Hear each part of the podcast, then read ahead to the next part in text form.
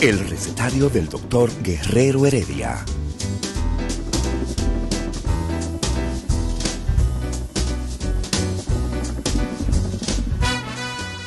Una respuesta para cada pregunta.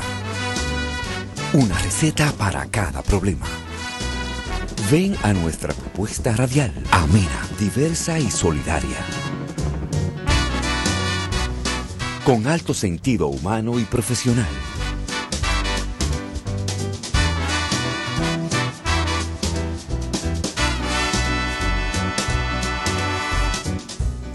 Buenos días. Bienvenidos al recetario del doctor Guerrero Heredia.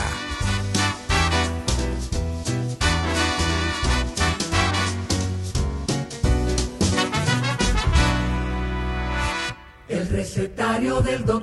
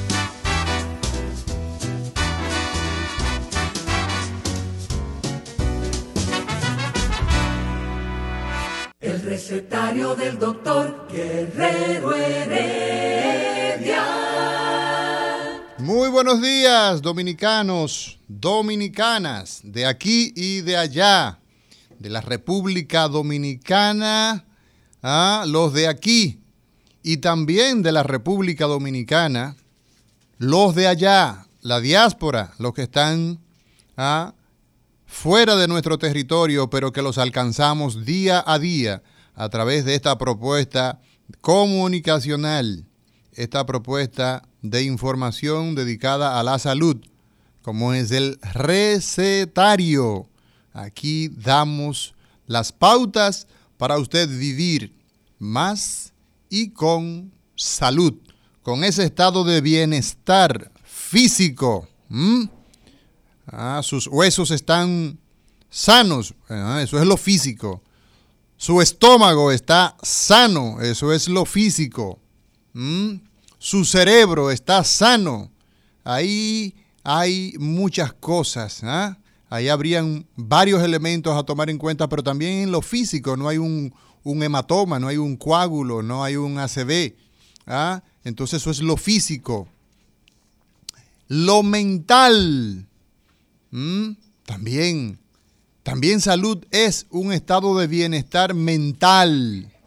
Usted no duerme bien. Me acuesto, doctor. Son las 11, las 12 de la noche y me acuesto. A veces no puedo conciliar el sueño, me paso horas dando vueltas, doctor. Y ya usted sabe, alrededor de las 3, 4 de la mañana, probablemente ahí tomo un sueñito. Agarro un sueño en ese momento, doctor, y bueno, pero ya a las 6 yo estoy de nuevo como un bombillo prendido. Entonces, eso cae dentro de lo mental. Estoy nervioso, doctor, me paso el día entero, le hablo mal a todo el mundo, estoy irritable, ni yo mismo me aguanto. A veces me pregunto, ¿cómo sería vivir conmigo? Ah, porque me doy cuenta de que estoy, eso entra en lo mental. Doctor, yo pienso que yo tengo una enfermedad. ¿Mm? Usted sabe que una prima mía murió de cáncer y, y yo creo que tengo cáncer. ¿Mm? Y eso se pega, doctor. Eso entra en lo mental. Y también salud es ese escenario social en el que usted se desenvuelve. Estos muchachos que hay que eh, colocarlos bajo el amparo de la ley, andan delinquiendo en trullas, dos, tres, y tienen la sociedad en ascuas. ¿eh? esos síndicos que no recogen la basura y que tienen la basura ¿ah? adornando las aceras, eso tampoco ¿ah? entra dentro del esquema de salud. Entonces ese bienestar físico, recuerde, ese corazón ¿ah? Sano, eso es físico, ese hueso ¿ah? sano, eso es físico, ese, eh, eh, ese útero, ese ese, ese cuello uterino que le dijo el ginecólogo después de hacer el papá Nicolau que todo está bien, eso es en lo físico. Lo mismo que la mamografía. Tiene que hacerse la mamografía para que en lo físico usted pueda decir que tiene salud en el aspecto físico. Entonces ese aspecto social, esos determinantes sociales que dice la Organización Mundial de la Salud, que dice la Organización Panamericana de la Salud, que dice el Ministerio de Salud Pública de cada país o Secretaría de Salud, como es en Estados Unidos de Norteamérica, que allí se habla de una Secretaría o Secretario de Salud. Allá son secretarios. Es lo mismo a fin de cuentas.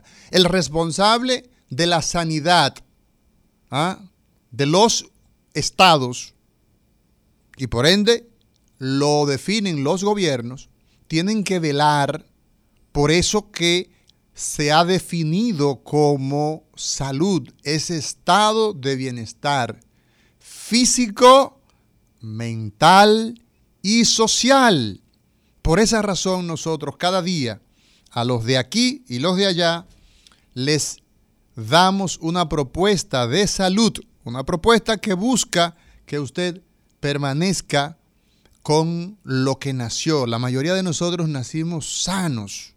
Entonces, crear las estrategias, crear las posibilidades, las buenas prácticas para nosotros permanecer con ese estado de bienestar físico, mental y social, esa es la estrategia de mayor impacto económicamente se sostiene.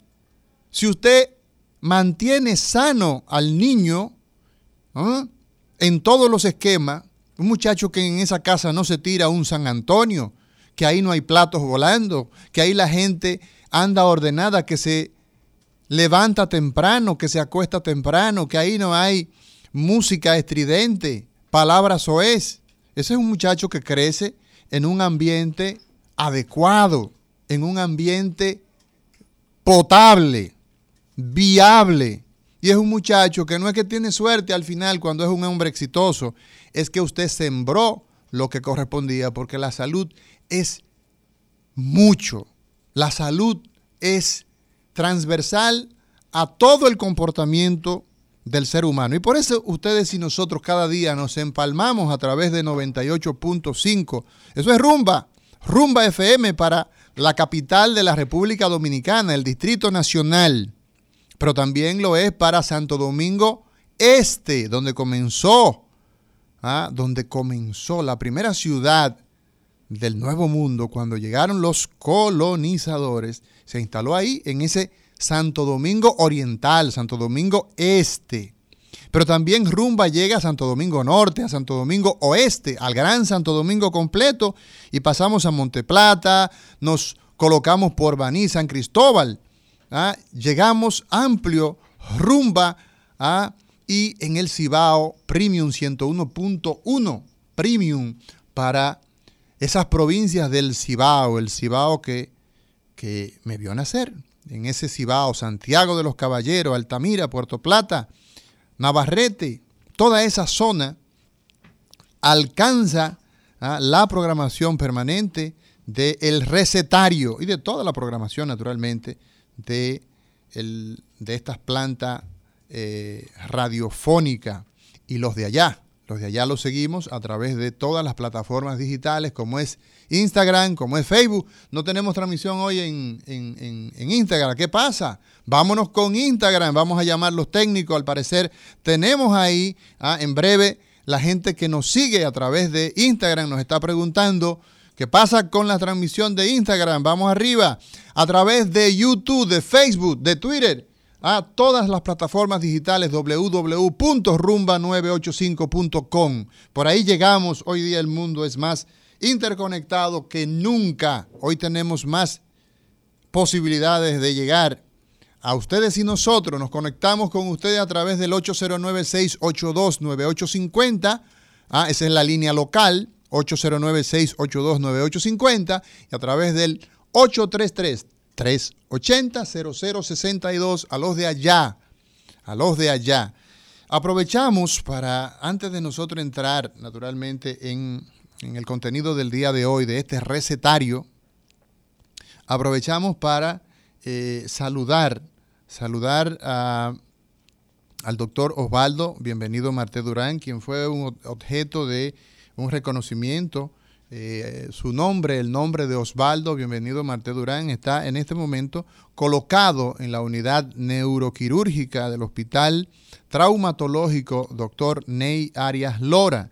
La vida del doctor Osvaldo, bienvenido Marte Durán, es una vida de ejemplo familiar y también en lo profesional. Un hombre que se ha dedicado no al figureo, no es un hombre que está en los medios, no tiene ese humor, es un hombre que se ha dedicado a la formación de recursos humanos formación de recursos humanos en varios aspectos. En el aspecto uh, pre, pre pregrado, ¿ah? o sea, en esa parte donde tiene que ver con los estudiantes de medicina, ¿ah? la Universidad Autónoma de Santo Domingo, su alma mater, pues ahí comenzó su andadura en la parte docente y luego entonces cuando se recibe de neurocirujano bajo la sombra del gran maestro Liubomir Carayoso en Sofía, Bulgaria, entonces regresa al país y viene a hacer pues lo propio, con un compromiso eh, con su eh, educador, con su formador, eh, viene a darle a los estudiantes y funda la cátedra de neuroanatomía. en, la, en la cátedra de anatomía, pues ahí se abre una una eh, eh, experiencia eh, neuroanatómica que hasta ese momento no existía. El doctor Osvaldo, bienvenido Marto Durán, entonces vino a enseñar la neuroanatomía con un, con un perfil a lo ancho. El sistema nervioso vino a enseñarlo, vino a, ofrecer docencia, a ofrecer disecciones, a que viéramos cómo era un cerebro, a que viéramos cómo era una médula espinal, cómo eh, eh, eh, por dónde transcurren los nervios, ¿ah? los nervios olfatorios, los nervios ópticos, ¿ah? el, los nervios que mueven el ojo, el, el, motor ocular común, el troclear, el externo, el motor ocular externo, el trigémino, el facial, el vestíbulo coclear, el glosofaringio, el vago, el espinal y el hipogloso, además de esos 31 par de nervios raquídeos ¿ah? en relación con la médula espinal y con la columna vertebral. Y precisamente esa andadura luego lo lleva a la necesidad de producir entonces médicos que eh, se pudieran encargar de la salud neuroquirúrgica en eh, la República Dominicana. Y el doctor Osvaldo, bienvenido Marte Durán, eh, sedujo a algunos de sus de sus eh, alumnos, ¿ah? de esos que habían sido ayudantes de él, monitores de él, eh, cuando llegó acá eh, por los años, por ahí, por los años 70, por ahí, ¿ah? por los años 70 llega el, profesor Osvaldo Marte Durán y entonces los estudiantes que fueron sus monitores en ese momento, luego en el año 90, en el año 1990, entonces son seducidos por el doctor Marte Durán y produce entonces la primera escuela de salud pública, ¿ah? la primera escuela de salud pública para formar neurocirujanos.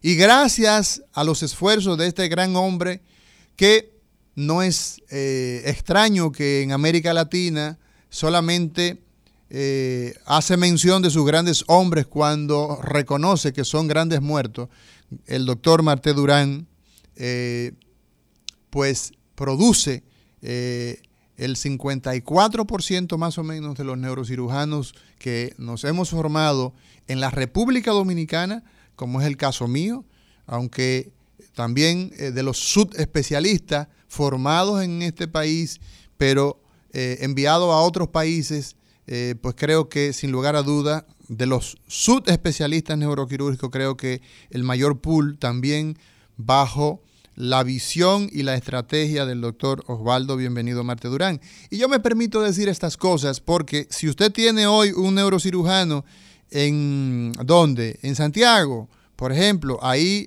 eh, pues la mayoría son del profesor Piqui Peguero, claro, pero también ahí tenemos neurocirujanos formados bajo el doctor Marte Durán. En, en, Mao, si tiene, sí, pues Marte Durán eh, y, Osvaldo, bienvenido Marte Durán, decía que junto con el doctor Luis Taveras Luca, ¿ah? Luis Taveras Luca, un, intelectual, un hombre de, mucho nivel, eh, mi profesor querido, eh, también merece reconocimiento. El doctor Cristian Ismael Montero, que nos ha, nos ha dejado a partido hacia la eternidad. Entonces, ese grupo forma el principal pool de médicos criollos, ¿ah? formado con criterios internacionales, porque el mundo de hoy es una aldea. Salimos a dos horas, tres horas, cuatro horas o ocho horas, podría ser, diez horas, y ya estamos en Europa. ¿ah? y entonces, o vamos a, Brasil, y entonces ahí con, el gran querido amigo Fer Echada, uno de los artesanos de la neurocirugía, de la microcirugía abierta, ¿no? Vascular, pues hacemos intercambio y hacemos entrenamiento. Y ya el mundo de hoy, o vamos a Colombia, y esa visión de enviar eh, profesionales ya formados por, por nuestra escuela, el Hospital Darío Contreras, pues el doctor Marte Durán la ha tenido. Y aunque es un hombre con un de bajo perfil, eh, yo creo que es muy merecido eh, lo que cada vez nosotros hacemos por la memoria del trabajo del doctor Osvaldo Marté Durán. Sin lugar a dudas, eh, esa, esa área de neurocirugía de ese hospital que ha sido dedicada a él, ahora que está bien, está bomba, el doctor Marté Durán está con mucha salud, comiendo eh, sus frijoles al mediodía, como, como eh, en ocasiones también le, acompañamos. Y, bueno, qué bueno que en vida y, con, con, mucha salud pues recibe este eh, reconocimiento que es más que merecido. Creo que nosotros nos honramos. Somos nosotros los que nos honramos cuando a hombres de, esta, de este talante, de, de esta talla, nosotros los les reconocemos. Y bueno, eh, yo creo que la hora ya 10 y 49 del jueves 9 de septiembre. Y bueno, yo creo que, señor director, tenemos que irnos a la primera pausa porque acaba de decir, acaba de llegar, acaba de llegar el hombre que le abre el pecho con buenas intenciones a cualquiera de nosotros. El recetario del doctor Guerrero Heredia. El rumbo de la mañana. Noticias de actualidad con informaciones de los principales hechos y acontecimientos políticos, sociales y económicos. Cambia el rumbo desde temprano y acompáñanos en El rumbo de la mañana. De lunes a viernes de 6 a 11 de la mañana por rumba 98.5 FM y premium 101.1 FM. El recetario del doctor Guerrero. Continuamos, continuamos hoy, hoy 9 de septiembre del año 2021. Y este recetario que tiene como propuesta, hemos dicho, que cada persona sepa más cada día, que sea más, más versado en los temas de salud. Nada humano me es ajeno, decía uno de los grandes sabios. ¿ah? Terencio decía eso. Y la salud, mucho menos. La salud, usted tiene que saber cómo usted va a mantener ese estado de bienestar que nosotros decíamos. Y bueno, hoy tenemos, decíamos ayer, anunciábamos ayer que teníamos la presencia de uno de los eh, profesionales que yo me honro porque debo hacer una, declarar un conflicto de interés, porque eh, hombre serio, hombre capaz, eh, es el doctor Bienvenido Peña, y lo anunciábamos ayer, ¿verdad? Y lo decíamos, viene un leaguer, un hombre de grandes ligas, de la cirugía. Yo recuerdo cuando yo era interno, ay Dios mío, ay Dios mío, qué dolor de cabeza. El doctor Bienvenido Peña, hombre exigente, que ese paciente no estaba preparado correctamente, que ese paciente le faltaba algo. Todo el mundo andaba pianito. ¿Por qué? Porque es menester que cuando usted no es un chivo, no es un conejo que usted va a llevar al matadero, es un ser humano que puedo ser yo. Y desde ese momento yo empecé a ver a este hombre, de un poco antes, porque en la universidad ya, ya lo había visto, no tuve el, privilegio de recibir docencia, pero eh, eh, eh, andaba con uno de los grandes maestros de la cirugía, con el doctor Jorge Asjana David, era eh, Canchanchan y de nuestro oído a destiempo, Herrán, Héctor Herrán, andaban, era un grupito más o menos por ahí. Y bueno, conocí al doctor Bienvenido Peña, como un hombre muy exigente con la práctica quirúrgica y hoy ese es el invitado que tenemos. Él eh, es cirujano general primero y después entonces, eh, para que usted vea que eh, los, los, médicos hay que hacernos exámenes psicométricos y psiquiátricos porque estudiar medicina es suficiente y entonces luego hacer cirugía y después entonces hacer cirugía torácica y después hacerse a la mar, coger y brincar el Atlántico y caer por allá por Europa sin haber hablado nunca francés y se pone entonces, y de allá entonces viene eh, rechazando incluso propuestas de quedarse allí porque bueno, eh, no era porque era eh, un lord inglés, sino por el talento, la dedicación y el trabajo. El doctor, bienvenido Peña, exdirector de la Escuela de Ciencias Morfológicas de la Universidad Primada de América, la UAS, es eh, viceministro de Salud, también Residencias Médicas, esa Oficina Nacional de Residencias Médicas, pues también ocupó esos espacios. Y hoy lo tenemos acá como nuestro invitado para hablar de cirugía torácica, de enfermedades que se circunscriben al tórax. Muy buenos días, doctor. Bienvenido, Peña, presencialmente hablando. Gracias a Mauri eh, por esa presentación que es digna de un amigo. Eh, pero, quiero unirme pero reto al que sea que, me, que, me, diga que no es quiero, así. Quiero unirme al comentario eh, que hacía del maestro Osvaldo Marte Durán, quien enseñaba no solamente neuroanatomía y neurocirugía, sino daba cátedras de lo que debe ser el, el ejercicio del ser humano al servicio de los demás. Sí. Eh, con su ejemplo, eh, nosotros tratamos de seguir el ejemplo de, ese gran maestro que, lo honra el Hospital Ney Arias Lora eh, y que yo estoy contento y me sumo a todo lo que tú dijiste de él, que fuiste alumno de él, tanto en la universidad como en el hospital, en tu profesión. mi saludo al gran maestro de la, de la anatomía, y de la neurocirugía, que es el doctor Osvaldo. Bienvenido Marté Durán.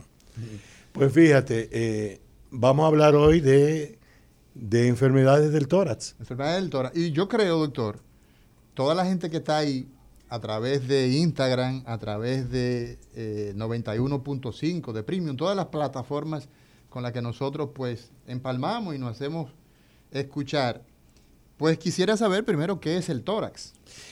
Bueno, el tórax es la parte del cuerpo que está comprendida entre el cuello y el abdomen.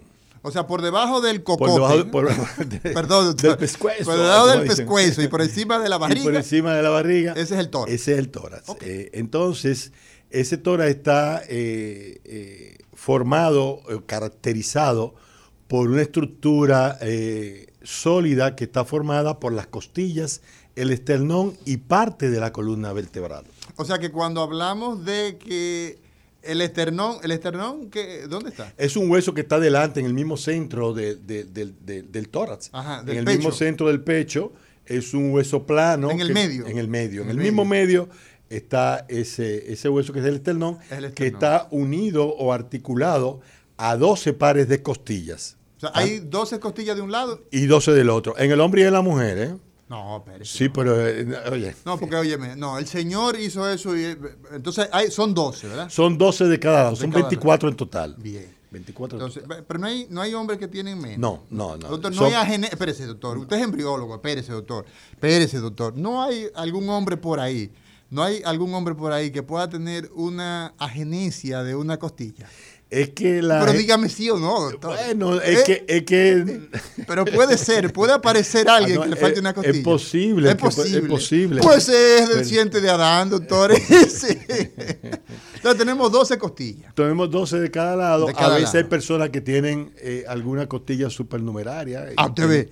Tienen una costilla que es generalmente cervical, que produce problemas. Entonces podemos tener una costilla también O adicional dos, o, o dos, dos, o dos Y nos puede faltar, aunque el doctor eh, se ha quedado ahí. Ah, pero- no, porque cuando falta agenesia de costilla, eso va acompañado pero- de otras alteraciones embriológicas que son incompatibles con la vida. Ah. Entonces, por eso en la edad adulta eh, casi no vemos. Lo que sí vemos con mucha frecuencia son anomalías de crecimiento de los cartílagos que producen deformidad del tórax. Entonces, doctor, usted dice que el tórax está por debajo del cuello, encima del abdomen, ¿verdad?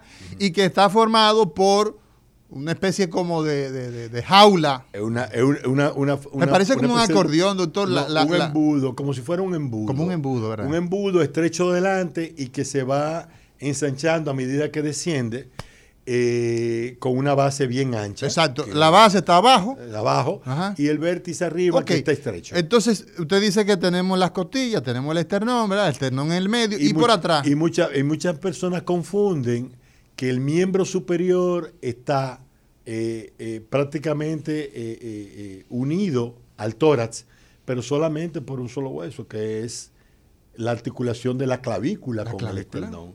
Después, todo lo, la otra parte del esqueleto del miembro superior es independiente del tórax. Lo que el señor hizo fue maravilloso. Mire, Entonces- si, si Eladio estuviera aquí, estuviera así, comulgando. con- Entonces, la clavícula, que es un hueso que nosotros palpamos, él está por, por delante y encima del tórax, por delante del tórax, no pertenece al tórax. No pertenece al tórax. Pertenece al miembro Al superior. miembro superior. Pero, A pesar de estar- Está muy cerca, está muy próximo. y, está, y podríamos decir que forma parte como de esa anatomía topográfica, ¿no? Sí, que De- bueno, de hecho la costilla es un referente importante para, para muchos procedimientos eh, torácicos y para señalar alguna patología también. Entonces usted decía también que la columna vertebral forma parte del tórax. También.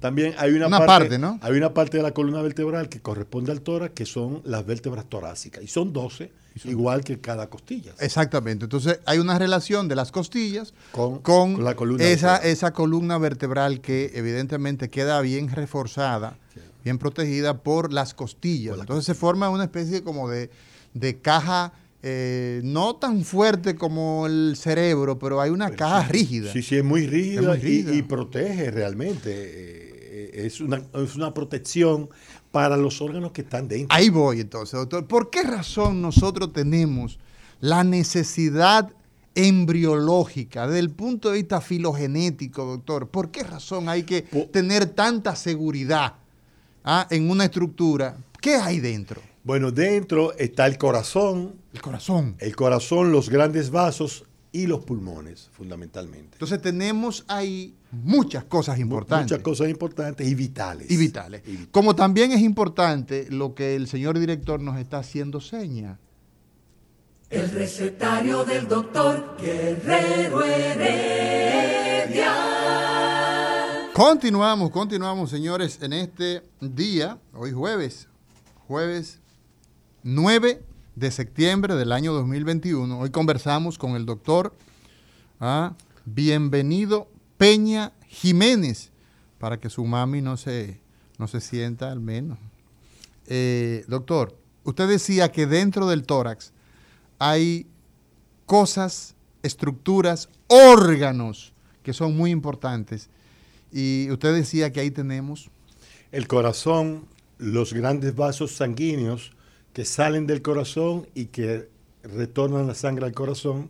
Y tenemos los pulmones. Y tenemos los pulmones. Entonces, cuando usted dice pulmones, estamos hablando de respiración. De res- ¿eh? No podemos dejar de respirar. Uno puede aguantarlo hasta un momento. no, la respiración es uno de los procesos que está controlado por el sistema nervioso autónomo. Sí. O sea que nosotros, nadie se suicida dejando de respirar. No, ¿verdad? no es posible. No es posible. No es posible. que yo voy a- Me voy a suicidar, dejo de respirar. No. Los fakir, los fakir no, han, no han logrado Eh, eso. Es igual que tú no puedes suicidarte dejando de, eh, o, o impidiendo que tu corazón lata. Exacto, párate, O sea, corazón. Párate corazón, no.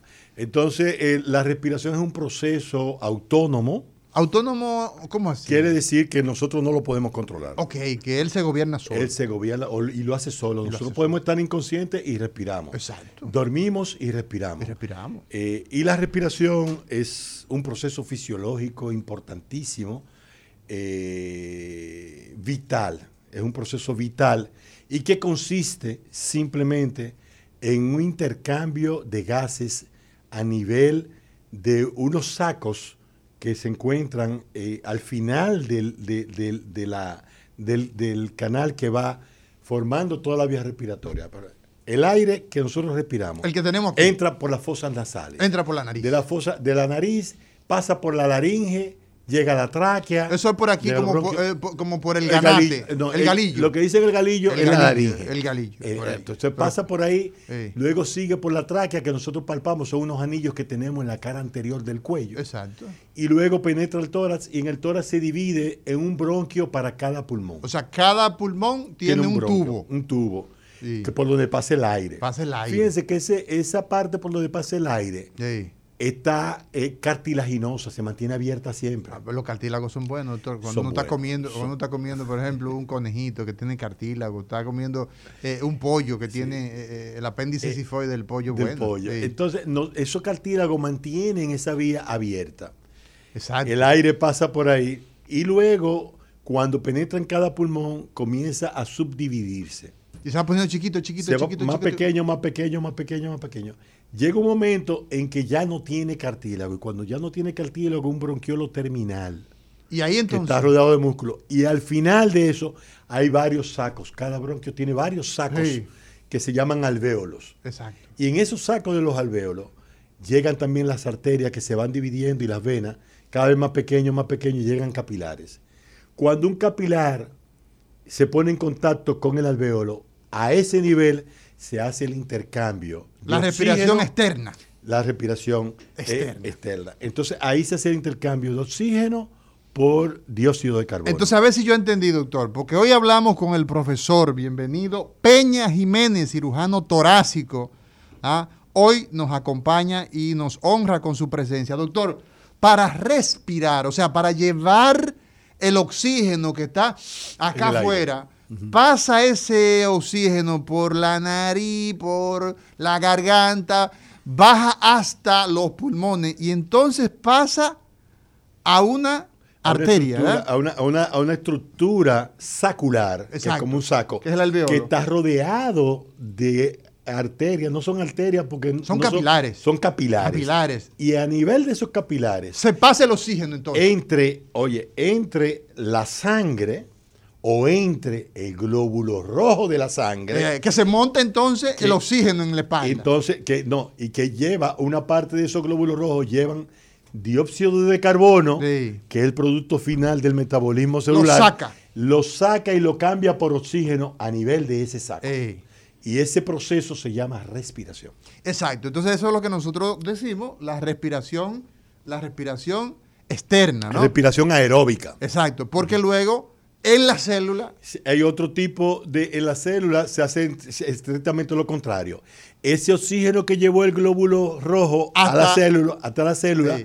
utiliza un- una, una mo- una molécula eh, o, o algo de energía Sí. y produce, entonces en la mitocondria de la célula Sí. se hace un proceso de que se utiliza ese oxígeno para producir ATP y Exacto. energía. La y producto de eso, ¿verdad? el CO2. Entonces ahí viene y el círculo se hace entre uno y otro. Fíjense ustedes, señores, que nos siguen en este recetario. Nosotros estamos haciendo lo más digerible posible, algo que puede ser muy profundo, pero cuando hablamos de la respiración, estamos hablando de ese proceso, que lo realizamos sin ningún esfuerzo, porque el profesor Bienvenido Peña ha dicho que es un proceso que quien lo define, quien lo gobierna, es un sistema nervioso autónomo, ¿verdad?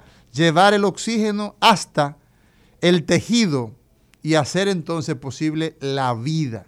Y entonces, esa es una de esas grandes estructuras que tenemos ah, en el tórax. Tenemos entonces el corazón. ¿Qué es del corazón? Entonces, el corazón, corazón, corazón. que ¿Qué es, es el corazón? un órgano que late millones y millones de veces Sí, en la vida. en la vida, Sí. no descansa nunca. El corazón. A diferencia del una- cerebro, Sí. y yo quiero No, no, decir no, esto a favor de los cardiólogos, a diferencia del cerebro, nosotros- el corazón no descansa, pero cuando no- dormimos el cerebro descansa. ¿Eh? No. No descansa tampoco cuando dormimos. profesor, no. Lo que pasa es que Pero hay lo que no soñamos, No, eh, ahí precisamente, verbigracia, usted me acaba de, de dar el ejemplo que yo iba a señalar, no. Esa es una expresión de la actividad nerviosa cuando pensamos que estamos durmiendo, no. Eh, Nosotros lo que somos es cerebro. Lo que usted es, es lo que ese cerebro, su papá, su mamá y la sociedad le enseñó. Eso es lo que usted, el cerebro es todo. Ahora, el corazón, doctor. El corazón, el corazón se encarga eh, de transportar o de enviar ese tejido, que es el tejido sanguíneo, la sangre, Sí. A todas las partes, a todas las células del cuerpo. Ese es el combustible. El combustible, llevarlo a todas las partes del cuerpo.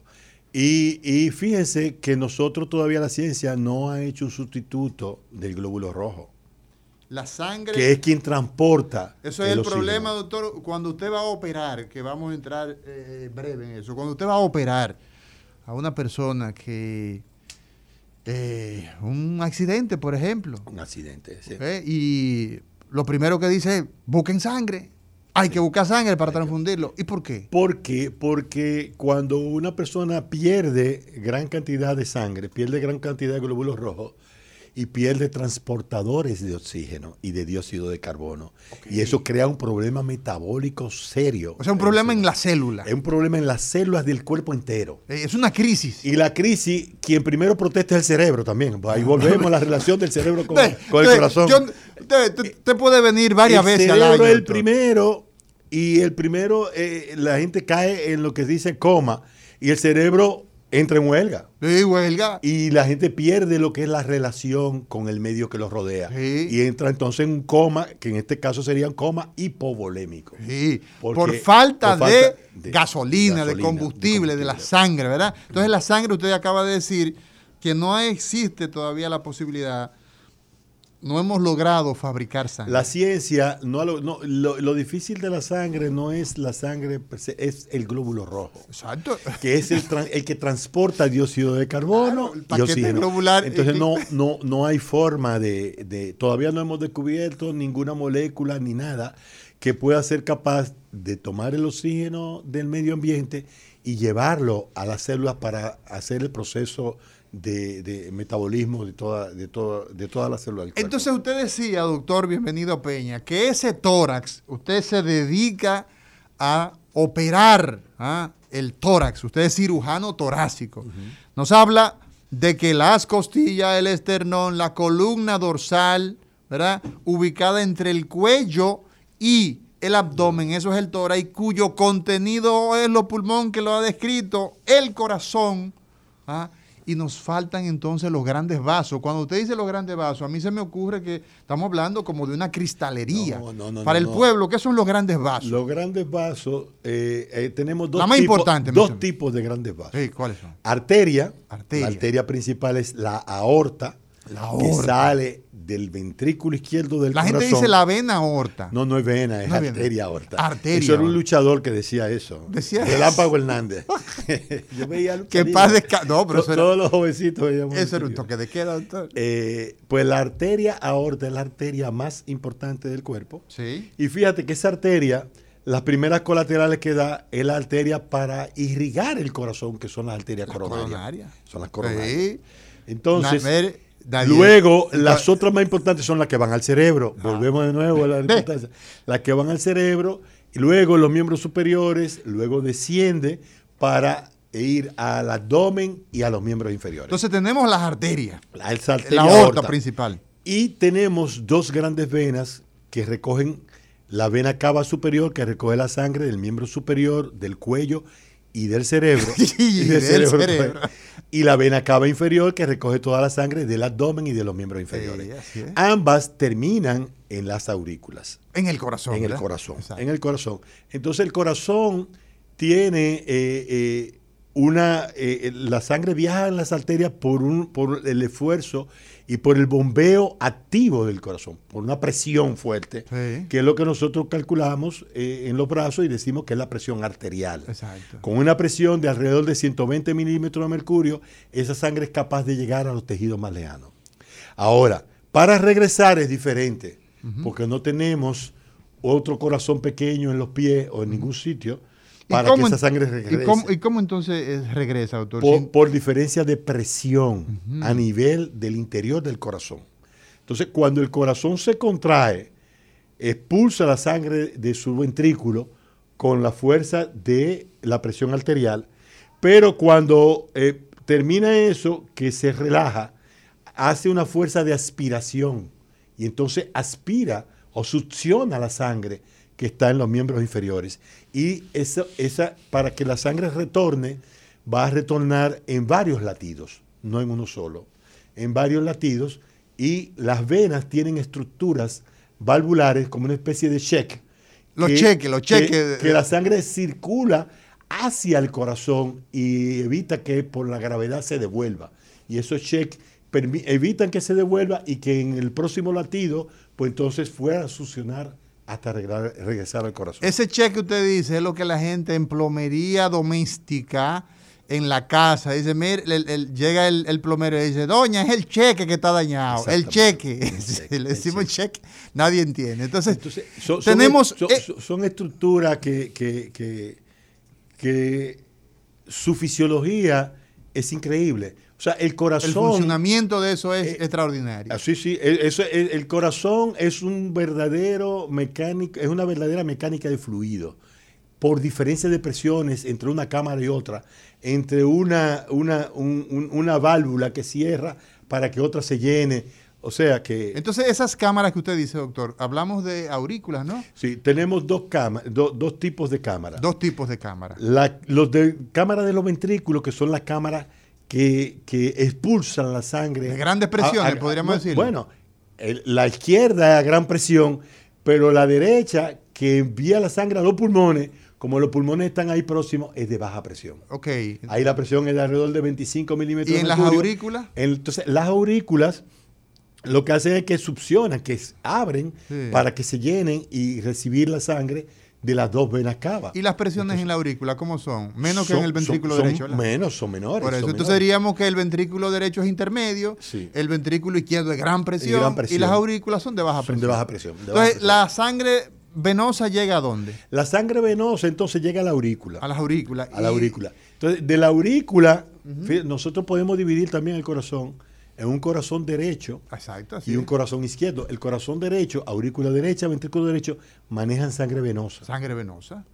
Y, y mientras que en el lado izquierdo, aurícula izquierda, ventrículo izquierdo, sangre- sangre, arterial. sangre buena ¿Cuál para es la ir diferencia? para- La- eh. re- regresa toda la sangre, regresa al lado derecho. Sí. porque no eh, está rica en dióxido de carbono y pobre en oxígeno. Exacto. Y, necesita de- los pulmones De para, ahí va a los pulmones. para- en los pulmones entonces hace para llenarse de oxígeno. y regresa de los pulmones al lado izquierdo para ir al cuerpo. para que del lado izquierdo entonces se distribuya. ir a regar el cuerpo con el oxígeno. con el oxígeno. Así es. Entonces, doctor, bienvenido Peña, cirujano torácico.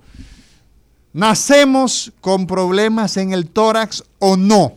Sí. Mira, de- tenemos problemas de la jaula torácica, anomalías O sea, de la- de los forma, huesos, de los huesos. De los huesos. Yo he visto muchachitos, por ejemplo, con, con- con el pecho para adelante, así. Sí. Eso se llama, eh, puede ser, es un crecimiento anormal de los cartílagos que se pone de manifiesto fundamentalmente en la preadolescencia y en la adolescencia. Ok, en esa etapa. Crecen de manera normal y puede crecer o hacia adelante, Sí. que le dicen petum carinatum, Sí, parece como o pecho, pecho de paloma. de paloma, ¿verdad? Parece. Pecho de paloma, o ¿Cómo se, ¿Cómo se dice? Petum carinatum. Entonces, ¿eso es producto de qué, doctor? De que los cartílagos que unen las costillas al esternón crecen de manera exagerada. Ok, entonces eh, eh, eh, se produce el crecimiento hacia adelante. Hacia adelante. Parece como la parte de un barco, ¿no? Exacto, quilla de barco también de se barco, le dice, sí. pecho en quilla de barco. O pueden crecer entonces hacia adentro también. Ah. Y entonces ahí le dicen petum excavatum. Exacto, es una excavación. Y entonces, entonces se ve como un hundimiento en el tórax. Eso petum excavatum puede ser tan, tan marcado que puede llegar a, te- a columna. una pulgada entre el esternón y la columna vertebral. O sea que puede dividir prácticamente Casi, el, el, tórax En dos. un tórax derecho y un tórax izquierdo, ¿no? Casi, Casi, casi, casi. Pero afortunadamente la gran mayoría de estas anomalías no tienen una repercusión funcional. O sea, se ven raras, pero no tienen un problema para, digamos, para Para, intervenir. o para respirar, Sí. o el corazón no tiene necesariamente ningún tipo de anomalía. Ok, entonces eso lo vemos, usted decía básicamente en la parte preadolescente. Preadolescentes, Sí. las madres inquietas Claro. llevan a sus hijos y quieren que uno lo opere, a, a todos. Sí. Yo, en este año yo he visto cinco o seis de esos casos ya. ok, ¿y qué se debe No hacer? operado con ellos? ninguno. Bueno, Espérese, doctor, espérese, doctor. Repita eso. O sea, el doctor Bienvenido Peña, que llegó a este país, bueno, el doctor Bienvenido Peña, cuando Lady D, oigan bien, Thomas Gordon relata en su libro de la historia secreta del Mossad el accidente, ¿verdad? De Lady D. Y en ese momento usted estaba en Francia. no, yo estaba aquí. Ya estaba aquí. Yo estaba aquí. Lo que pasa es que yo fui a un congreso. En el 1997, un congreso de cirugía torácica y cardiovascular, y hubo una mesa redonda para analizar la muerte del IDD. Ok, pero usted se forma en, Francia, en, París, ¿o dónde? No, en Marsella. En Marsella, en el sur de. Francia. Uh, Pero Lady Di fue operada en el hospital de, de cirugía torácica más prestigioso de Francia y uno de los más prestigiosos de toda Europa. pero no era traumatólogo, ¿no? Eh, quien lo operó no era, no hacía emergencia. No hacía emergencia. tenía más de 15 años que no operaba emergencia. Exacto, entonces- fue- entonces ahí fue que vino el conflicto porque el trauma es la parte más difícil de todas las especialidades. ¿Cómo va a ser, doctor? Pero eso, eso eh, el traumatólogo aquí lo tienen como, como el que no sabe nada. No, no, no, todo lo contrario. O sea- es, que, es que en trauma eh, casi siempre tú tienes que tomar decisiones en el momento eh, sin tener los estudios y la exploración que tú puedes tener en un paciente que tú ves en el consultorio. Entonces, a veces tú tienes que tomar eh, eh, una decisión de operar o no operar, de hacer un abordaje o no. y muchas veces cuando son politraumatizados es más compleja la situación. Tú tienes que priorizar un órgano con otro. Por ejemplo, ustedes los neurocirujanos, casi siempre en materia de tórax uno le da la prioridad.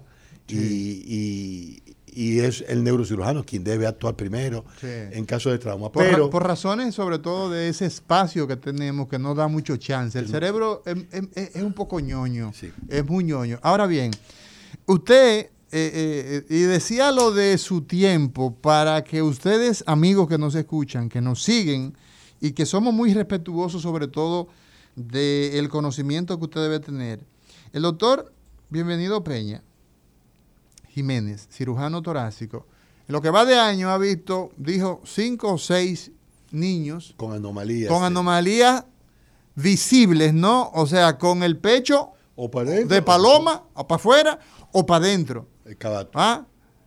Eso es lo que él ha dicho y que no ha operado a ninguno. Por lo tanto, la cirugía, seguimos diciendo que es la etapa obligada en una enfermedad. Si no es obligatorio, no hay por qué operar. Entonces, queda claro, doctor, que existen malformaciones congénitas. ¿Cuáles son las más importantes? Esas son de la parte ósea, ¿no? La parte ósea. Y entonces, ya en la parte, digamos, del contenido, eh, en materia, eh, así rápidamente, de los pulmones, corazón. Lo, lo- lo- lo más grandes común vasos. el enfisema lobar congénito. ¿Quién, doctor? Enfisema lobar congénito. Doctor, yo no me he desayunado bien. Eh, dígame en- palabras que yo pueda niños, manejar. Hay algunos niños que nacen como con una bola de vejiga en, la, en el tórax que impide que el pulmón pueda desarrollarse. eh, Nacen con un enfisema Con un ellos. enfisema y entonces eso, so- eso es lo más común. eh, eh, para nosotros en cirugía torácica eh, como malformación congénita. Eh, ¿Puedes repetir el nombre? Enfisema lobar congénito. Entonces, está ubicado en un sector, Eh, en un un, lóbulo. un pulmón, uno de los dos pulmones, uno de los dos pulmones. ¿Dónde es más frecuente? ¿En el lóbulo El, superior? el lóbulo superior es más frecuente, el, El lóbulo, lóbulo- superior del lado derecho. Exacto, como es congénito, porque está presente en el momento del en nacimiento. el neonato. El- Los neonatólogos diagnostican eh, rápidamente ese tipo de, de patología y la cirugía es una cirugía relativamente simple. Eh, eso es lo más común. Después tenemos quistes que se manifiestan ya en edad adulta, los quistes eh, broncogénicos, quistes pericárdicos, eh, quistes del esófago, pero que no producen, que no son malignos y, y a veces crecen mucho y entonces hay que operarlo casi siempre en edad. A nivel ya cardíaco tenemos entonces Ah, no, ya un ca- capítulo cardíaco es aparte. un capítulo aparte Vamos a de traer- malformaciones. va- vamos, vamos a invitar un día de esto a- a- al doctor Emanuel Espinosa, Claro. al doctor Espedi, que uno es de, De adultos. carajito y otro es de adulto. Uno es de niño, Sí. el doctor eh, eh, Espinosa Espedi García. y el doctor Espedi, que es de adulto. Entonces, vamos a ver, doctor. La principal actuación quirúrgica, ¿cuál es lo más frecuente que usted hace como cirujano torácico en las emergencias, por ejemplo? Vamos a dividirlo en eso en dos vertientes. El drenaje del espacio pleural por un tubo de pecho. Espérese, doctor, yo le dije que no ¿Cuál me he emergencia? desayunado, no me he desayunado. El drenaje del Fíjese. espacio pleural, llévemelo Fíjese. al paso. Oiga, eh, por ejemplo, en trauma, eh, la enfermedad del- de los pulmones o, o- o- o la cavidad torácica está envuelta en el 25% de la muerte por trauma es debido a un problema torácico. Ok. Pero hay otro 25% en donde el problema torácico está involucrado. O sea que si, sumamos los dos, en la mitad de la muerte está involucrado el tórax. El tórax, porque ahí están los Ahí pulmones están con los pulmones y el respiramos y el corazón, corazón. el Bien, corazón. estamos claros. Ahora, eh, ¿qué es lo más frecuente que eso? Lo que hacemos para resolver el problema y que una gente no muera por un trauma de tórax. es drenar, Es drenar. drenar, o sea, Y eso- sacar. y eso no tiene que hacerlo los cirujanos torácicos. Eso tiene que hacerlo cualquier médico general. Cualquier médico general. y entrenado, de luego, Sa- y los cirujanos generales. Y los- los... cirujanos generales saben, normalmente todos los cirujanos generales son capaces de drenar. Y los emergenciólogos, ¿verdad? Y los emergenciólogos Sí. ahora también que están, eh, pues eh, hacen eso. ¿En qué consiste, doctor Bienvenido Peña? El Mira, drenaje. el drenaje. Fíjense, en los traumas donde están involucradas fractura de costilla, eh, contusión de los pulmones, hay dos tipos de complicaciones. La presencia de aire por fuera del pulmón o la presencia de sangre. Y ambas cosas se resuelven poniendo un dren en el tórax y conectándolo a una trampa de agua. ¿Cómo es eso, doctor? Primero, ¿cómo se llama eso? Que el aire se sale. El aire, el eso se llama neumotórax. neumotórax. y la presencia de sangre es hemotórax. Eso es entre el pulmón y, el, y- y y el espacio pleural. Bien. Entonces, cualquiera de estas dos entidades, o que sea aire, o que sea, o producto de una fractura de costilla que está sangrando y, Y entonces, y- aire. exacto, O que, que- o que pichó- se pichó el pulmón, el pulmón, como dicen, sí. y entonces el aire que nosotros respiramos pasa allá. Entonces- o a veces hay una, una herida que la gente dice, está respirando por la herida. Le dio una puñalada que respira, que por, respira la por la herida. Eso, es Sí, real. eso es real. ¿Y cómo es eso? Entonces, eso, es- eso es que sea, se, se crea una herida y un- Una una, comunicación comunicación, entre el permanente entre el pulmón y el medio ambiente. y el medio ambiente. Y Y tú entonces- ves la gente sí, respirando por ahí. Y, se- y tú sientes, cada, en cada respiración tú sientes el aire. Y tú ves la- el aire saliendo, entra, ¿verdad? Que sale y entra. Entonces. Ante una situación, doctor, bienvenido Peña, donde una persona eh, es el primer respondiente. ¿Quién es el primer respondiente? El que está ahí, la persona. Una herida, por ejemplo. ¿Qué se debe hacer con una herida? ¿La tapamos en el tórax? ¿La dejamos abierta? ¿Qué es lo que se hace? Depende. Si es en el lugar del hecho Sí, y usted no es médico, sí. usted tapa, coge algo cuadrado que cubra la herida. Y tapa tres de los cuatro bordes de la herida, dejando el inferior abierto. Ok.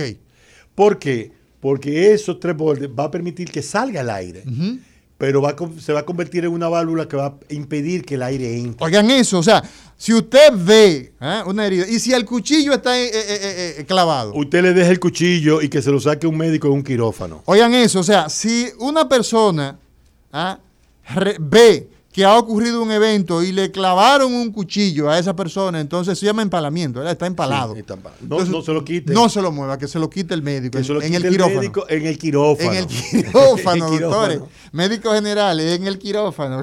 Soy yo el que tengo autorización. Entonces, lo más frecuente que se hace en emergencia es eh, bueno, eh, el, drenaje torácico o un tubo de toracostomía conectado a un sello de agua o una trampa de agua es un procedimiento eh, que se enseña en las universidades, en todos los hospitales que manejan trauma. Salva vida esto. Salva vida, salva vida. Oye, es una, de las cosas. Un fíjate, tan simple, doctor. algo tan simple. Nosotros, por ejemplo, que dimos un curso de entrenamiento de ATLS, a 16 médicos hace mm, dos semanas. Eh, pusimos a que entrenaron en, simulación a cómo debe ponerse el drenaje torácico. Eh, y todos los médicos pasaron esa prueba. Eh, Eso salva vida. Desde el punto de vista técnico es fácil. un neumotórax, un neumotórax mata a una persona en, minutos. En minutos. En minutos, antes de llegar. ¿Cómo lo diagnosticamos, doctor? Yo siempre lo veía a eh, usted, eh, escúcheme, yo siempre lo veía a usted que usted andaba con una bata blanca y con un estetoscopio. Entonces, ¿cómo se diagnostica que una persona tiene? ¿Se le hace una resonancia magnética? No, no, no, no, eso es clínico. ¿Cómo así clínico? Una gente tiene un trauma. Sí. Eh, está consciente o no consciente, no importa. Se cayó de un motor. y con el estetoscopio usted escucha los dos pulmones. Si usted no escucha ruido de un lado, es que hay problema. Entonces usted le pone un drenaje torácico. Tan simple. Sí. O sea, el paciente se cayó en una motocicleta. Eso es raro en este país, Isidro. ¿Eh? Isidro, es raro en este país los motores. Mira, Ismael me dice que no. Ismael, es raro que la gente se caiga. Pero habla por el micrófono, Ismael. Es, raro, tú eh, tomas motocicleta, tú, tomas eh, motoconcho. Sí. Pero muchacho, atiende el cosa. Sí. Tú, tú tomas. Entonces, ¿es raro ver motoconcho en este país? No. No, ¿verdad? Entonces, se cayó el muchacho y se dio un tremendo vejigazo. Y entonces tiene dificultad para respirar. Generalmente el vejigazo, como no tienen casco protector, incluye el cráneo, incluye todo, y el paciente llega inconsciente, en coma. Y no nos dimos eh, cuenta que tiene. Eh, entonces, bueno, está en coma, hay que intubarlo, lo intuban pero entonces cuando el, anestesiólogo o la persona que le, lo intubó comienza a ocultarle, se da cuenta que hay uno de los dos pulmones que no, que no Entonces, en ese caso, hay dos cosas. Si está en el hospital, le ponen un tubo de pecho. Ahora, si no está en el hospital y está así, tú no le puedes poner un tubo de pecho fuera. Es muy difícil. Es muy difícil. Es muy difícil. Entonces tú tomas un catéter grueso, una aguja gruesa y le pones esa aguja tomando la clavícula como referencia, por debajo en la línea media, en el segundo espacio intercostal, y le pone esa aguja y se la deja ahí adentro. Y se la deja ahí. Hasta que llegue al hospital. Hasta que llegue al hospital. Señores, vamos a una, pausa. Lo que estamos hablando hoy con el doctor Bienvenido Peña, salva vida. El recetario del doctor Guerrero Heredia. Muy buenos días a la audiencia del recetario del doctor Guerrero Heredia y este segmento resumen de salud este jueves 9 de septiembre. Vamos a algunas informaciones que tienen que ver con la salud y el mundo farmacéutico del país. Miren, el presidente Luis Abinader presentó una prótesis de mano y de pie diseñada en el ITLA. Oigan cómo estamos. Se, se llama Prostocanner 3D y está, fue construida en el ITLA, como ya dijimos, y tendrá cobertura a través del Seguro Nacional de Salud. El presidente, al presentarla, manifestó que entre, que entre los beneficios eh, que hará el gobierno y SENASA, se permitirá que 20.000 ciudadanos que tienen amputaciones estarán recibiéndola y que será incluida en el presupuesto del 2022 para garantizar eso. Muy buena noticia. Esto dará eh, respuesta a la población de distintas regiones del país que presentan discapacidad motora y va a impactar positivamente en la reinserción y la calidad de vida de esos eh, amputados. En otra información tenemos que el director del Servicio Regional de Salud Metropolitana, doctor Edison Félix Félix, juramentó a la doctora Blancanieves Mateo como nueva directora del Hospital Municipal de Engombe. Señores, este fin de semana la agenda médico-científica está dura. En Punta Cana y La Romana, dos eventos de altísimo nivel. Los cardiólogos y los hematólogos oncólogos estarán de fiesta científica. En La Romana, el Departamento de Cardiología del Hospital Salvador B. Gautier y la Asociación de Cardiólogos Egresados del IDCS realizarán el décimo Simposio Internacional de Cardiología. También en Punta Cana, eh, los, ah, la Sociedad Dominicana de Hematología y Oncología tendrá su congreso número 17. Y finalmente, la FDA de Estados Unidos aprobó el medicamento Invega Aifera del laboratorio Hansen, que sirve para tratamiento dos veces al año en adultos que tienen esquizofrenia. Estas y otras informaciones en resumen de salud .net es un portal especializado en informaciones médicas.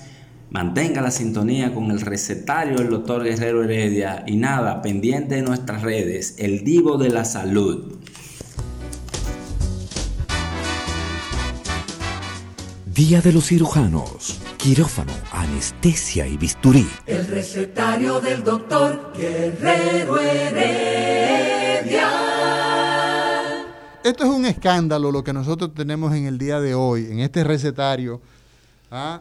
porque el doctor Bienvenido Peña Jiménez, quien es cirujano torácico y quien tiene un, una estela de experiencia, eh, tiene toda una vida ligada a la cirugía del tórax es el hombre que cualquiera que lo ve por ahí dice, mira, ten cuidado, que bienvenido te abre el pecho. Eh, en, el, argot eh, coloquial. El tórax, entonces, ¿cómo nosotros lo abordamos, doctor? ¿Cómo nosotros podemos llegar al tórax? Ya usted ha dicho de una de las cosas que salva vida. ¿ah? Que es el drenaje. Que es sacar ese aire. O esa sangre. O esa sangre, ¿no? Eh, de forma rápida. Y acaba de relatar un entrenamiento para cirujanos. No, para médicos. Para médicos. vinieron médicos de Perú. vinieron tres médicos del Perú, a tomar ese curso, un curso de ATLS que lo hicimos en la unidad de simulación de la Universidad eh, Eugenio María de Hostos, con el auspicio del Colegio Dominicano de Cirujanos y el American College.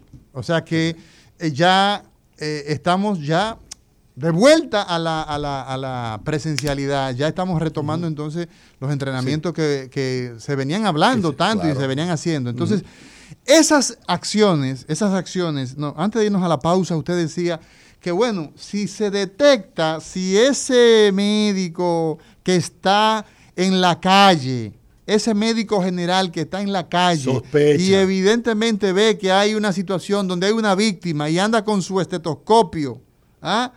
Y puede escuchar, auscultando, que, como decimos los médicos, ¿ah? el tórax, puede, tiene licencia para colocar una aguja. Eh, debe hacerlo. Debe hacerlo. Debe hacerlo. ¿De qué, calibre podría ser? No, una aguja calibre 16. 16, o sea, una aguja normal. un catéter, un catéter de lo que utilizan eso, lo único que debe mantenerlo ahí, porque si el catéter es muy fino, los se músculos y se va a doblar pero debe hacerlo. y, Eso, y eso salva vida, porque una de las causas de muerte, y dijimos en un momento que el 25% de las muertes están debido a trauma de tórax. Exacto. Una de las causas es precisamente el neumotórax. El neumotórax, aire. El neumotórax traumático. Y la otra causa es el hemotórax, que es la pérdida de sangre eh, eh, en el tórax. Entonces, eso representa una situación de emergencia. Si no se mitiga, si no se resuelve, la persona fallece, muere, deja de existir.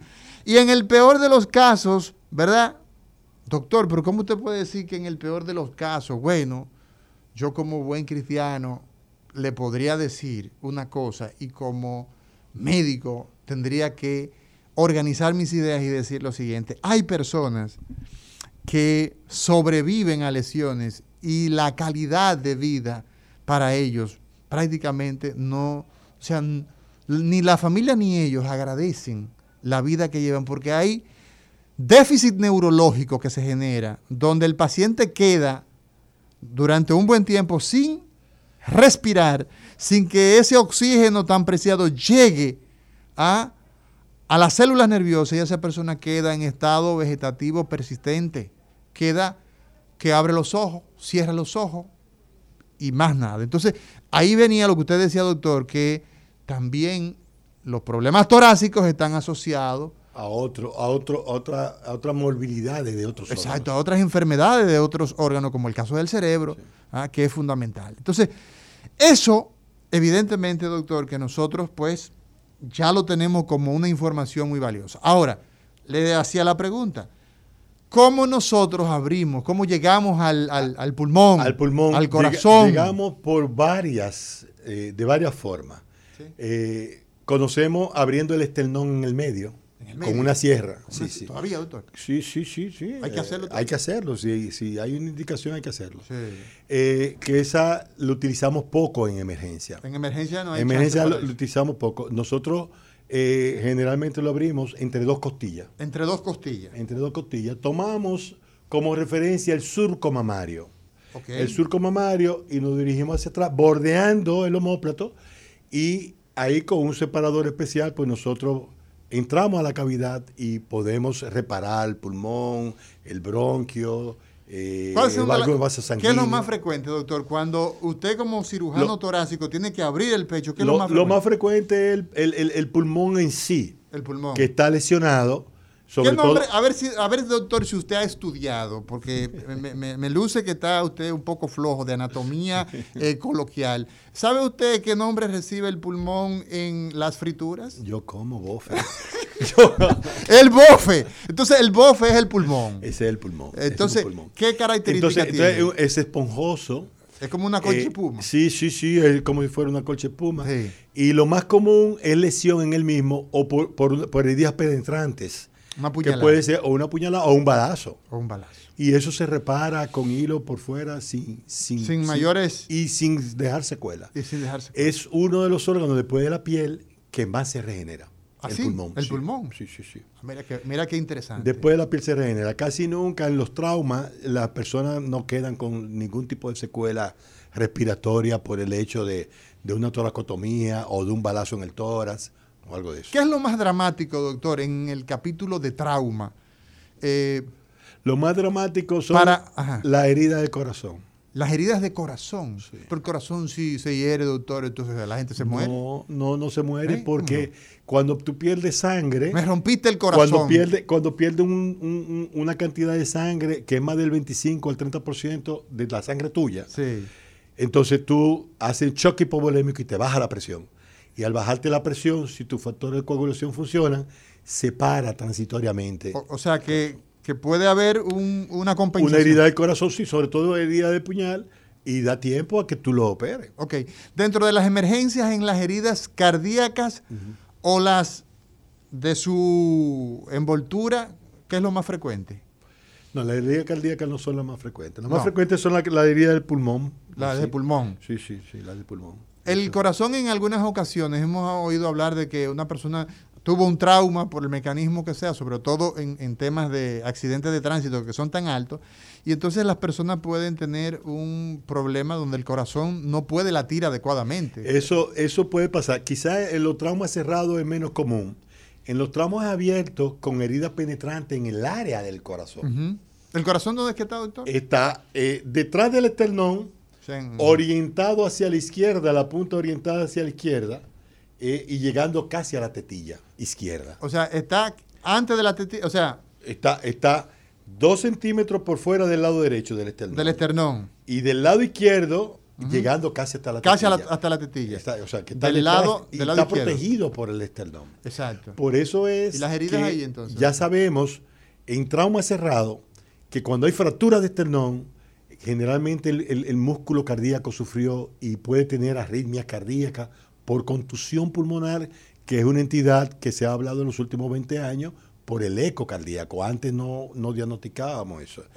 Y la herida penetrante, cualquier herida penetrante que esté en esta área del corazón, nos hace sospechar de que puede haber una herida en el ventrículo eh, que no esté sangrando activamente en el momento en que lo veamos, pero que necesita ser reparado porque si no lo reparamos, cuando le suba la presión o llega a una presión arterial normal, va entonces a sangrar de nuevo y el corazón está envuelto por un saco que es el pericardio.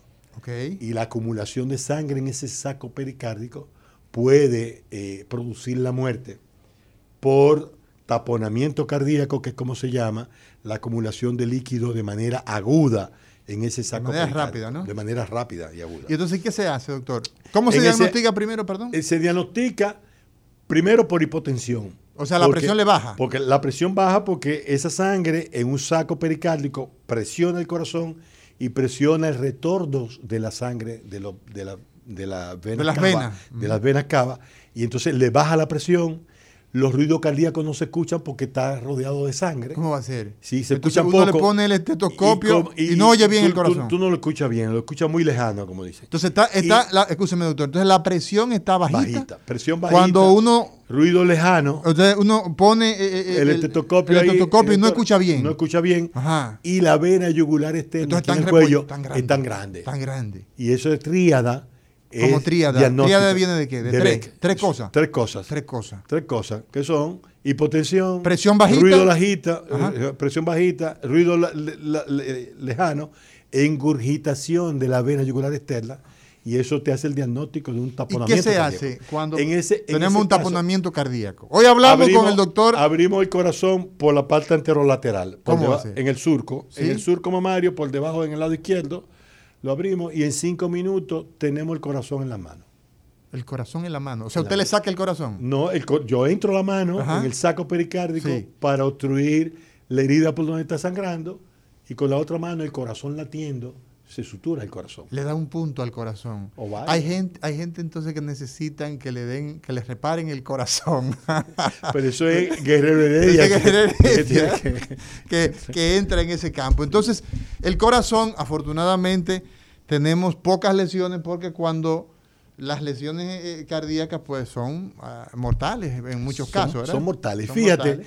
Que, que, eh, cirujanos generales están entrenados y pueden hacer ese Yo, tipo yo de tuve una experiencia y me permito enviarle un saludo a un amigo común, al doctor Johnny Vitalino de la Rosa. Estábamos en Baní, yo hice pasantía entre Baní, Ocoa y La Caleta. Mire qué triada. y, y- y un paciente que venía de, de La Horma, creo que era, eh, en, en Ocoa, venía de lejos, y, y- y con una herida cardíaca. Tenía una herida cardíaca y el doctor eh, La- la resolvimos. Sí, sí, resolvimos Sí. con un, un cirujano de unas habilidades extraordinarias, el doctor de Anatomista, anatomista por demás también. ¿no? Era de, lo- de lo- de los profesores que, que en introducción a la, a la- a la carrera, él te hacía un esbozo de anatomía fina. Gracias a- al doctor eh, eh, Johnny de la Rosa por su amistad y también por la dedicación a tanta, tanta gente que ha pasado por sus manos. Entonces, doctor, esas cirugías cardíacas De emergencia. de emergencias básicamente se hacen eh, de forma, digamos, eh, rápida como la situación Lo lo, amerita. lo amerita, pero la, en, en los últimos minutos entonces tenemos la necesidad de nosotros pues hablar un poquito del tema de, eh, digamos, la formación de, de los médicos y de la necesidad de que nuestros profesionales eh, que salgan de las universidades con las competencias básicas, bien orientados, porque eh, eso hace falta. Sí, fíjate, eh, es un tema importante. Y- y, queda, queda pendiente, perdón, que- queda pendiente, disculpe, queda pendiente usted volver y entonces hablar de la cirugía torácica ya organizada, cuando digo organizada me refiero programada por los tumores, por los problemas ya electivos, que, que tú le, lo- le pones fecha y los agenda. Hemos hablado en el día de hoy de las emergencias. Fíjate, eh, eso es importante porque nosotros necesitamos eh, muchos cirujanos torácicos todavía. Sí. Y, y en el país Existe una... no hay, no hay, no hay, no hay formación en cirugía torácica en el país. En el país no. Pero, ¿cuánto, pero tenemos algunos ya aquí. Ya no tenemos, somos más de 20. Sí, pero somos todavía, más de 20 pero todavía, son, todavía son pocos, ¿verdad? Todavía somos pocos. Sí. Todavía somos pocos porque fue de los primeros. nosotros, bueno, de los los Yo fui de los primeros eh, formados realmente como cirujanos Como torácicos. cirujanos torácicos, exacto. Porque eh, antes se formaban eh, cardiotorácicos. Cardio, torácico. Entonces hacían cirugía de corazón y el pulmón eh, era, era, era dejado en, en- en- en- en- en segundo plano porque la cirugía cardíaca es una cirugía electiva, una cirugía limpia Sí, sí, sí, y la cirugía torácica muchas veces tú estás bregando con pus, pacientes con tuberculosis y, que tenemos, no que hablar, tenemos que hablar en otro programa solamente ya so- de, de las enfermedades, de las enfermedades. de los pulmones. Sí. Sobre todo que el cáncer de pulmón, que es una de las enfermedades que la que estamos Sí. enfrentados, es la enfermedad que ha desafiado la, la ciencia mundial. No tenemos forma. es el único, la única enfermedad en la historia de la medicina que tiene más de siete décadas matando cada año más personas que el año anterior. Oigan eso, oigan eso. Eso se dijo en el recetario. El cáncer de pulmón tiene 70 años o más matando cada vez más gente. Cada vez. Y no, importa los progresos tecnológicos que vemos. Entonces tenemos que hacer un capítulo para eso. Sí, sí, sí. Pero volviendo a la cuestión- Necesidad, necesidad. La República Dominicana, mire doctor, yo a veces escucho a mi hermano, a mi canchanchane, a Domingo Páez y al flaco Ricardo Nieves. Y yo lo escucho y bien, que un hospital para aquí, que un hospital para allí. Señores, yo creo que nosotros lo que tenemos es que gestionar bien, eso lo estoy diciendo yo, no mi- nuestro invitado el día de hoy. Entonces necesitamos el capítulo de la formación de los médicos. Usted que es un profesor de muchos años, ¿qué opinión usted tiene de eso? Mira, que nosotros no estamos planificando los recursos humanos que necesita nuestro sistema de salud. No lo estamos No. planificando. No lo estamos planificando. Eso es responsabilidad no se ha planificado nunca. Exacto, o sea, es un problema. O sea, no es una cuestión de la, autoridad actual, no. Y cuando nosotros tuvimos Sí, porque usted- la oportunidad de hacerlo, vino el COVID. Vino el COVID y Vino nos, el COVID. y no- y no- y Y nos bueno, trancó el juego. Nos trancó el juego, el COVID, pero nosotros tuvimos todas las bases y todas las herramientas para hacerlo. Hicimos la investigación necesaria para justificar los cambios. Hicimos una, una con la- la- la- el auspicio de la OPS, una investigación donde se entrevistaron a más de 2.000 médicos en formación, más de 80 coordinadores de residencias médicas, para ver cuáles eran las deficiencias del sistema, cómo hacerlo, y nos falta o nos faltó la parte del el Sistema Nacional de Salud. Nosotros no sabemos cuántos especialistas tenemos aquí en el país, Oye, cuánto eso. está en el sistema. Oye, eso, o sea, eso. En este país no se conoce, no se sabe Ahora, cuántos neurocirujanos. Sí sabemos, sí sabemos cuáles especialidades están saturadas. Eh, eh, ¿Entiende? Las básicas están saturadas. Exacto. Las cuatro básicas. Tenemos nosotros más Ginecólogo, ginecólogos. más- pediatra. más- oye, vamos a compararnos con la región. Sí. No nos podemos comparar con países del primer mundo. No, no, con Tenemos más ginecólogos que los cinco países de Centroamérica juntos. O sea, aquí, a- a- aquí hay Aquí, aquí hay más. Y sin embargo, tenemos mortalidad materno-infantil Más grande que más grande muchos, que, que que eso. algunos de ellos. Sí, sí. Entonces, hay un problema. O sea, nuestro sistema no está funcionando bien. Y esos son de los temas que nosotros tenemos que hacer que el colegio médico se empodere de eso. Y para que haga un aporte real a la sociedad. No, el colegio médico como un ente que por ley tiene la obligación, De ¿verdad? asesorar. De asesorar, pero el Ministerio Público, el Ministerio Público, perdón, que yo el Ministerio Público, el Ministerio de Salud Pública tiene la necesidad y la obligación de airear estas cosas y de definir, porque la responsabilidad de la política de Estado en materia de salud es del ministerio. Entonces, el. Ministerio también de Educación Superior, Ciencia y Tecnología. Sí, que, también. entonces, eso, Sí, no, no, eh, fíjate, eh, eh, nosotros tenemos entidades que están dispersas. Por ejemplo, yo no lo creo, pero me dicen que todavía con el problema que, que ocasionó los 70 u 80 médicos que fueron a Cuba a hacer otorrinolaringología y que lo hicieron en, en, un- en tres años con menores competencias que los que están aquí, todavía el Messi este año está dando beca para Cuba a tres años. entonces hay algo que entonces, no pega. entonces, no, no, no concuerda. O sea, No concuerda. el Ministerio de Educación Superior, Ciencia y Tecnología no debe dar becas para salud. A menos que el Ministerio de Salud Pública le diga, mira, necesitamos... Necesito en esta área. Por ejemplo, cirugía torácica, necesitamos cirujano torácico. Eh, bueno, vamos Bécame. a formar en tal país y beca, bécalo. Exacto. Pero no en, en- en entidades que, te- que crean problemas. porque nosotros no podemos permitir que una persona se forme fuera del país Y con no menos tenga- competencia que lo que estamos formando nosotros aquí. Exacto. O que luego no tenga eh, eh, eh, mercado para ejercer, que eso también es un problema. Porque, porque no es necesario, porque no se necesita, porque estamos... Pero es un capítulo, mira, que, que es importante porque nosotros tenemos que planificar los recursos humanos que necesita el sistema de salud, no lo que yo quiero hacer. Así es. Doctor, bienvenido. Peña Jiménez, cirujano torácico, hombre dedicado a la formación de recursos humanos, pregrado y posgrado, Hospital Darío Contreras, histórico Hospital Salvador Begotier, ah, Centro Médico UCE, es una escuela. Usted, vice, ex viceministro, es director, hombre que lo conocemos, hombre de bien y que podemos invitarlo y andar con usted por doquier porque sabemos su eh, hoja de vida personal, familiar y profesional. Muchas gracias por estar con nosotros, doctor. Gracias por invitarme. Eh, Héctor Guerrero Idea no ha querido invitarme a él al programa, pero, no, eh, eh, eh, Héctor está con, con Eladio hablando de psiquiatría. no, pero, mañana. pero yo quiero que él me invite para hablar de la evolución del cerebro. ¿Eh? No, hombre, doctor, no pierda su tiempo con Eladio y con, y con Héctor. Señores, mañana, cardiología y demás hierbas aromáticas con la doctora Lidia Soto y con José Rodríguez. El recetario del doctor Guerrero Heredia.